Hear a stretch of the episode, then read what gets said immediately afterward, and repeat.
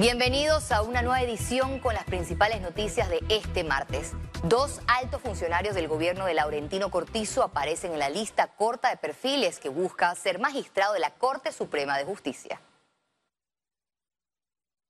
En el informe presentado por la Comisión Especial Evaluadora del Pacto de Estado por la Justicia aparece el nombre de Wales Cormechea, la actual fiscal de cuentas que aspira a la sala segunda de lo penal. Siempre se habla de ungidos, eh, realmente pues una potestad del señor presidente, eh, tiene 11 personas eh, calificadas y, tendrá entonces los méritos, debe tomar en cuenta la meritocracia para seleccionar la persona que va a ocupar esa sala esa posición en la sala penal.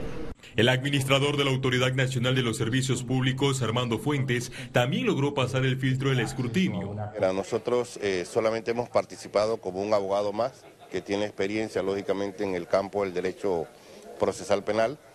Eh, así que no me siento ungido, hemos participado de manera respetuosa tanto al procedimiento como a los otros compañeros que también participan de esta, de esta elección. Pues. El artículo 203 de la Constitución establece que no podrá ser magistrado de la Corte Suprema de Justicia quien esté ejerciendo o haya ejercido cargos de mando y jurisdicción en el órgano ejecutivo durante el periodo constitucional en curso. Yo creo que el caso de la ASEP hay que analizarlo mucho más profundamente por ser la ASEP, que es una dirección.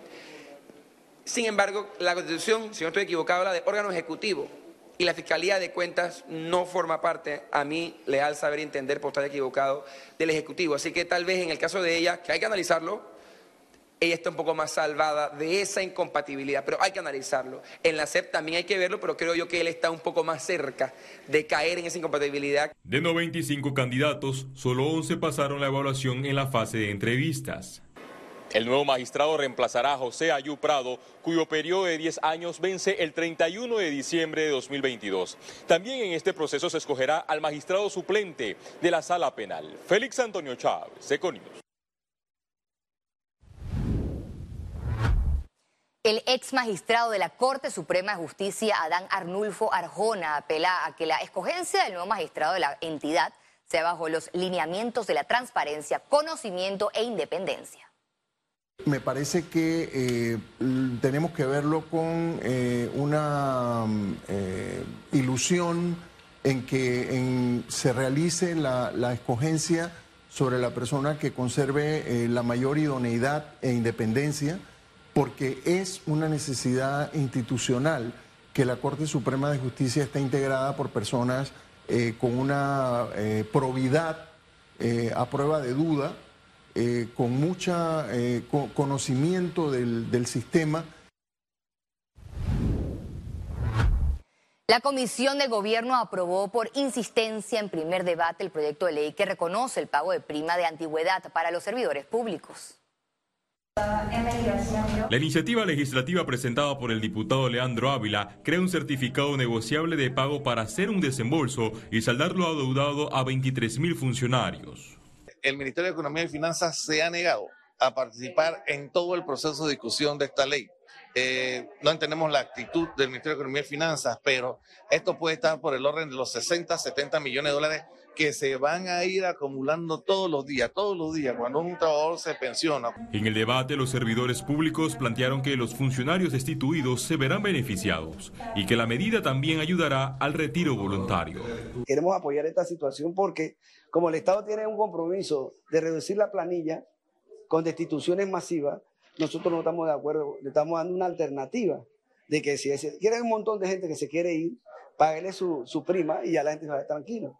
El punto medular está concentrado en que el presupuesto general del Estado para la vigencia fiscal 2023, que asciende a 27 mil millones de dólares, no contempla fondos para los pagos de la prima de antigüedad. Ahora mismo tenemos un problema de que van a reducir planilla están votando a funcionarios viejos. La ley de carrera administrativa establece que deben votar los más recientes. Este proyecto fue aprobado en tercer debate en la legislatura anterior, pero recibió el veto del presidente Laurentino Cortizo. Félix Antonio Chávez, Econius. Yo me siento la Asamblea Nacional elevó su planilla con la contratación de más de 1.400 funcionarios eventuales. Se requieren funcionarios para hacer el trabajo que corresponde, eso no lo podemos negar. Sin embargo, hay situaciones en particular donde, como te digo y te reitero, yo solamente puedo hablar de las personas que nosotros vemos aquí todos los días laborando, no te puedo hablar de aquellas que se señalan que están eh, incluidas en la planilla y, quizás no, no, no cumplen sus funciones, pero sí hay un tema, por lo menos en mi caso en particular, tema donde tenemos que justificar definitivamente las funciones que cada uno realiza Olga de Ovaldía de la Fundación para el Desarrollo de la Libertad Ciudadana dijo que no está clara la labor que realizará la Comisión contra la Corrupción creada en la mesa del diálogo.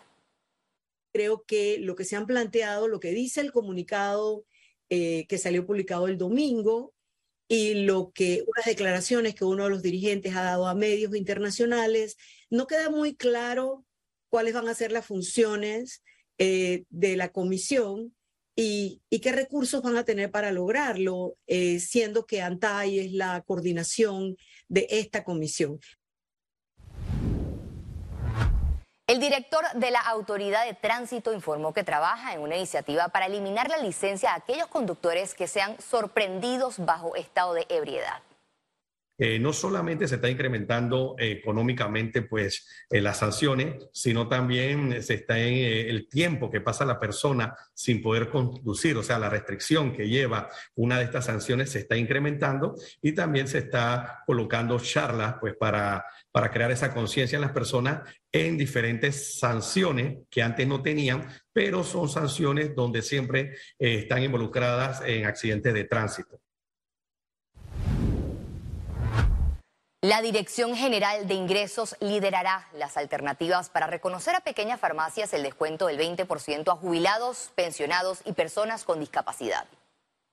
En ese sentido, nos sentimos optimistas de que esta comisión nos dará a nosotros un informe eh, la próxima semana de los avances y, estoy seguro eh, que con voluntad, como lo ha venido demostrando inclusive todos los eslabones de la cadena, incluyendo las farmacias, los farmacéuticos, los distribuidores, y las farmacias chicas, eh, la unión esta de farmacias, asimismo vamos a encontrar mecanismos a través de la Dirección General de Ingresos.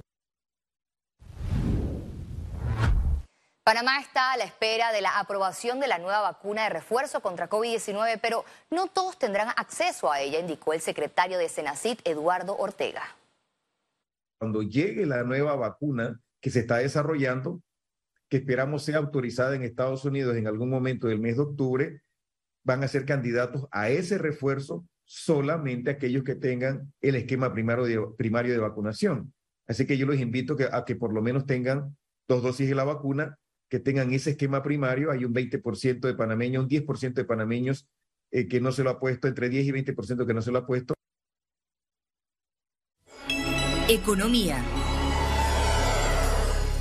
La cartera crediticia aumentó un 12.3% en el 2022. El incremento ayudó a mantener un sistema bancario estable durante el primer semestre del año.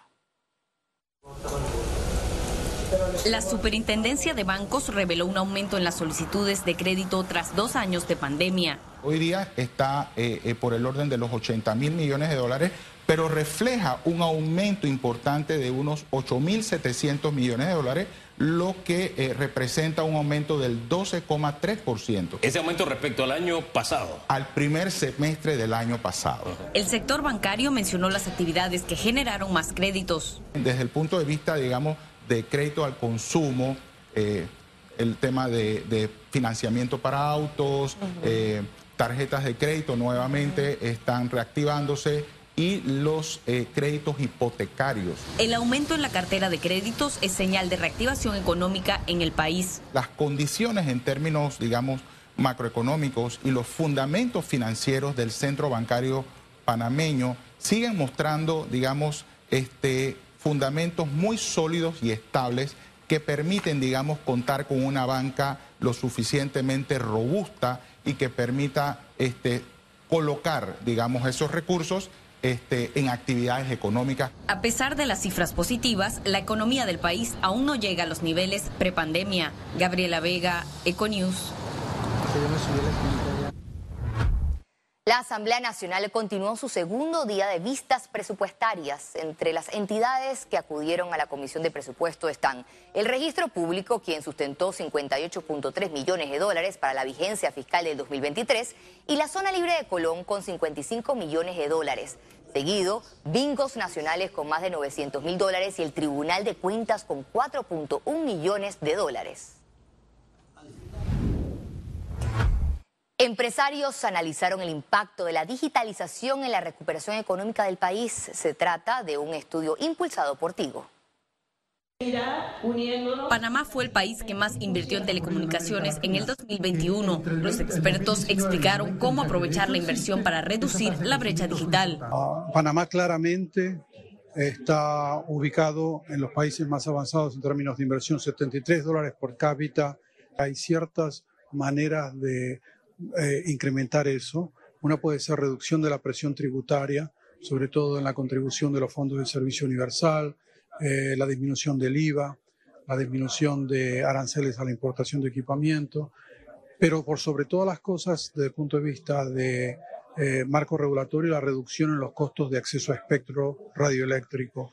El gobierno prometió inversiones para impulsar la economía digital. Yo creo que básicamente lo que se ha mostrado en la conferencia de hoy es lo que venimos trabajando como país, como a través de la innovación, de aumentar la cantidad de servicios digitales y de aumentar también eh, la conectividad en el país, han colaborado con la lucha eh, sobre todo de la pandemia, han colaborado también para aumentar la transparencia y también eh, para llevarle servicios a los más necesitados. Milicom Tigo realizó el estudio para elevar el desarrollo tecnológico del país. La iniciativa parte porque generalmente siempre hay muchos estudios a nivel de organismos internacionales, hay, hay muchos estudios. Dos cosas distinguen a este. Primero, el nivel de los consultores, que son, es una firma especializada que, como escucharon en la disertación, eh, le da asesoría a los grandes organismos que definen el mundo de las telecomunicaciones, la UIT, los bancos, el Banco Mundial, el Banco Interamericano, etc. Y segundo, el hecho de que el estudio contiene modelos econométricos a partir del cual nosotros podemos estar seguros que en la adopción de alguna regla o una norma qué impactos tanto macroeconómico como social puede tener. Los datos en el estudio de economía digital contribuyen a la estrategia para transformar a Panamá en hub digital de la región. Gabriela Vega, Econews. El Consejo Nacional de la Empresa Privada realizó una ponencia sobre la regulación de precios y la batalla cultural que crea esta medida en la sociedad. En el encuentro se reforzó la importancia de mantener el Estado de Derecho y la libre empresa en el país. El foro fue el inicio de una serie de encuentros entre empresarios por la defensa de la democracia. El presidente del CONEP reiteró su rechazo a las medidas de austeridad que tomó el gobierno. Nosotros hemos dicho con claridad que el control de precios no es una solución sostenible. Hemos dicho que hay que luchar por la libre competencia, debemos destruir los monopolios, los oligopolios, tenemos que construir una sociedad mucho más abierta que garantice el progreso, la posibilidad de progreso para todos.